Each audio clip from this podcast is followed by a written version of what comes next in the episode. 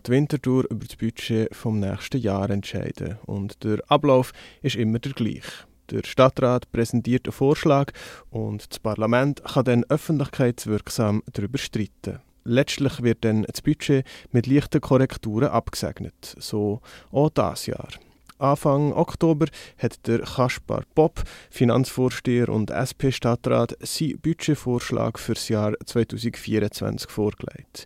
Werfen wir einen Blick auf die wichtigsten und am kontroversesten diskutierten Punkte. 215 Millionen Franken sind an Investitionen vorgesehen, vor allem für die Erneuerung und Erweiterung von Schulraum und Digitalisierungsprojekte bei der Stadtverwaltung. Weiter sollen 72 neue Amtsstellen geschaffen werden, nachdem letztes Jahr bereits 118 neue Stellen in der Verwaltung geschaffen wurden. Außerdem wird ein voller Teuerungsausgleich für die städtischen Angestellten gewährleistet und der Steuerfuß soll bei 125 Prozent bleiben. Ganz besonders zu reden gegeben hat ein Defizit von 5,7 Millionen Franken, wo am Schluss bei dem Ganzen rausschaut. Vor wenigen Tagen hat das Parlament den Vorschlag abgesegnet und hat dabei nur ganz kleine Korrekturen an dem Haushalt vorgenommen.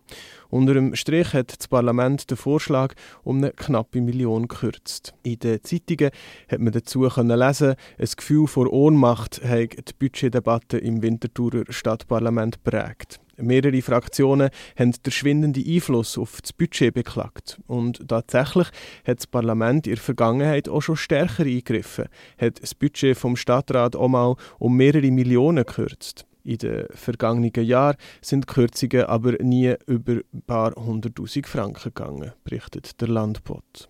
Grundsätzlich weniger Einfluss gäbe es aber eigentlich nicht, meint der Christian Grieser, Fraktionspräsident der Grünen Winterthur.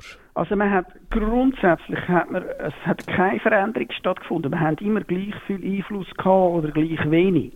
Ein bisschen kritischer sieht das der Christian Hartmann, Fraktionspräsident der SVP Winterthur. Was wir schon feststellen, ist, dass sich irgendwo Flexibilität im Budget massiv kleiner wird. Der Stadtrat hat ein bisschen Neigung, einen Haufen Ausgaben als Bunden zu erklären. Und auch der Landbot berichtet, es gäbe immer mehr bundene Ausgaben, wie zum Beispiel Löhne für LehrerInnen, die einem gesetzlichen Auftrag folgen. Oder Strassen, wo die Stadt dringend muss sanieren muss. Das Finanzdepartement schätzt, dass bundene Ausgaben inzwischen rund 80 Prozent vom Stadtbudget ausmachen. Betreffend dem konkreten Inhalt vom Budget hat es im Vorfeld vor allem Lob von links und Kritik von bürgerlicher Seite gegeben. Die FDP kritisiert zum Beispiel fehlende Prioritäten in der Budgetplanung und hat gewarnt, die Stadt Winterthur laufe mit voller Kraft gegen einen Hammer. Die Verwaltung werde unnötigerweise aufgebläht und die Investitionen zur Umsetzung der Energie- und Klimaziele seien übertrieben. Dort, die Stadtverwaltung wächst seit Jahren mehr als die Bevölkerung hier in ähm, Winterthur. Und das ist sicher kein äh, gutes Zeichen. Ich glaube nicht, dass die Bevölkerung ähm, will, dass immer mehr Leute beim Staat arbeiten sagt der Raphael Dobler von FDP Winterthur. Und ähnliche Kritik kommt von der SVP, insbesondere das enorme Stellenwachstum werfe Fragen auf. Fast die Hälfte vom zusätzlichen Personalbedarf fällt aber bei Schule und Betreuung an, was zurückzuführen ist auf die weiterhin stark steigende Zahl von SchülerInnen und der wachsende Betreuungsbedarf. Voraussehbar sind sicher die Diskussionen über die äh, mehr die Stellen wo man neu geplant hat, äh, gewesen. Das ist klar, das führt jedes Mal zu Diskussionen. Allerdings muss man halt dazu schon sagen, äh, wir haben bei vielen Bereichen wie der Schule gar keine grosse Wahl, die Stellen nicht sprechen. Oder auch im, im, im Bereich vom, von Alter und Pflege und allen diesen Sachen. Das ist einfach ein, ein Bedarf da und der muss abdeckt werden. Der äh, Aussage von Christian Grieser stimmt der Christian Hartmann von SVP bis zu einem gewissen Grad zu. Es ist sicher so, wenn du ein Kind hast, brauchst du Schulhäuser, brauchst Lehrer. Ja, was willst du machen, yeah, oder? Yeah, okay. äh, das ist sicher so. Es gibt aber gerade im Baudepartement durchaus auch äh, Aufstockungen, die wir dann von außen schwer nachvollziehen können. Also das sind dann die klassischen ich sage jetzt Verwaltungsstellen. Man muss sich überlegen, ob man die Leistungen, die die Stadtverwaltung erbringt, ob man die anders könnte bringen, mhm. einfacher, durchaus auch mit weniger Mitarbeitern. Weil man muss sehen, Mitarbeiter, das hat ja am Schluss nicht nur zur Folge, dass es Lohnkosten gibt, sondern die Leute brauchen auch Arbeitsplätze. Also Büro zum Beispiel. Und auch das muss zahlt sein.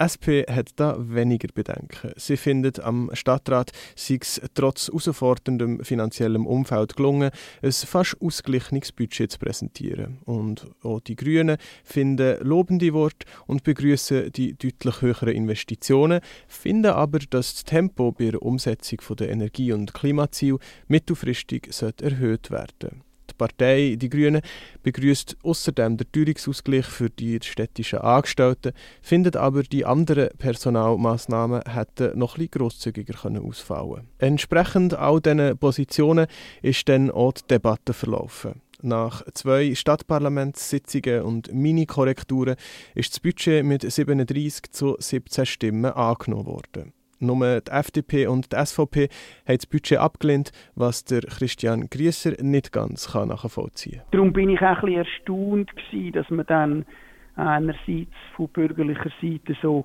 so Kleinkorrekturen macht und die mit ihnen allen durchkommt und am Schluss das Budget ablehnt. Naja, so eine Budgetdebatte bietet halt auch immer Gelegenheit, sich politisch zu profilieren. Und das wird auch in den kommenden Jahren der Fall sein. Die Stadt Winterthur wird wachsen und damit auch ihren finanziellen Bedarf. Oder, und wir, würden das vom Staat, wir erwarten vom Stadtrat schon, dass er sich überlegt, wie man das Defizit oben runterbringt und irgendwelche Vorschläge macht zum Thema. Aber was der Kasper Bob in den jetzigen äh, Beratungen gesagt hat, ist eigentlich inhaltlich sind keine, keine Massnahmen bekannt. Sagt der Christian Hartmann und der Raphael Dobler von FDP, der wüsste auch schon ganz genau, was müsste passieren. Die Schulden müssten wir abbauen und parallel dazu aber sicher nicht die Steuern müssen erhöhen. Ja, und das Problem bei diesen Forderungen ist aber, dass sie alle vom ein unpassenden Bild von einer sparsamen Hausfrau oder einem Hausmann ausgehen, wo sie Privathaushalt schön ordentlich und ausgeglichen führt, also immer nur das Geld ausgibt, wo vorher eingenommen oder gespart wurde. Das ist aber Unsinn. Mal abgesehen davon, dass es sich ja auch einen Privathaushalt kann lohnen sich zu verschulden, zum Beispiel zum ein Haus bauen oder die eigenen Kinder bei der Ausbildung zu unterstützen, funktioniert ein städtischer oder staatlicher Haushalt eben nicht wie ein Privathaushalt. Öffentliche Haushalte müssen ganz andere Aufgaben meistern als ein Privathaushalt. Die USO Deutschland hat in einem Jacobin-Artikel zur deutschen Schuldenbremse sehr treffend formuliert. Bei einem Staat sind heute nicht tätige Investitionen die Schulden der Zukunft.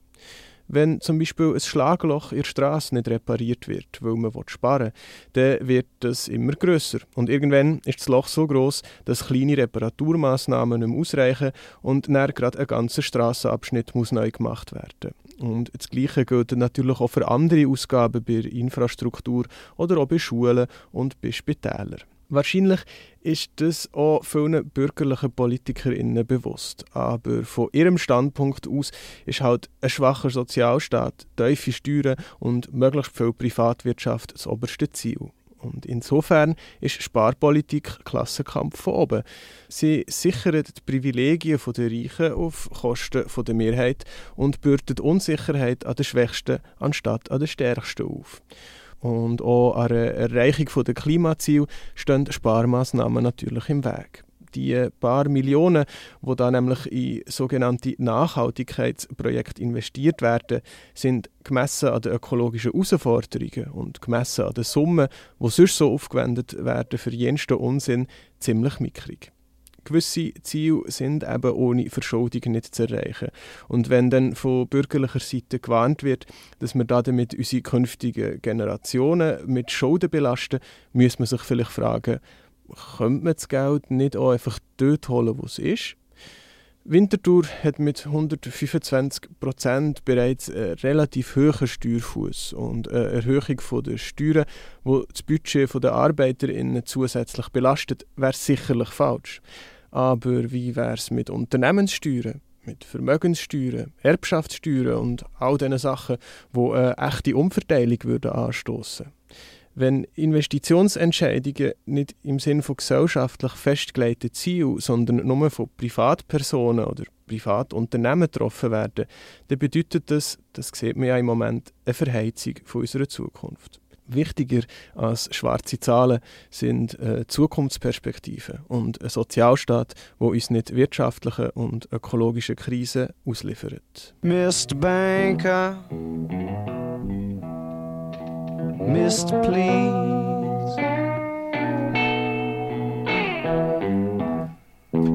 How much does money mean?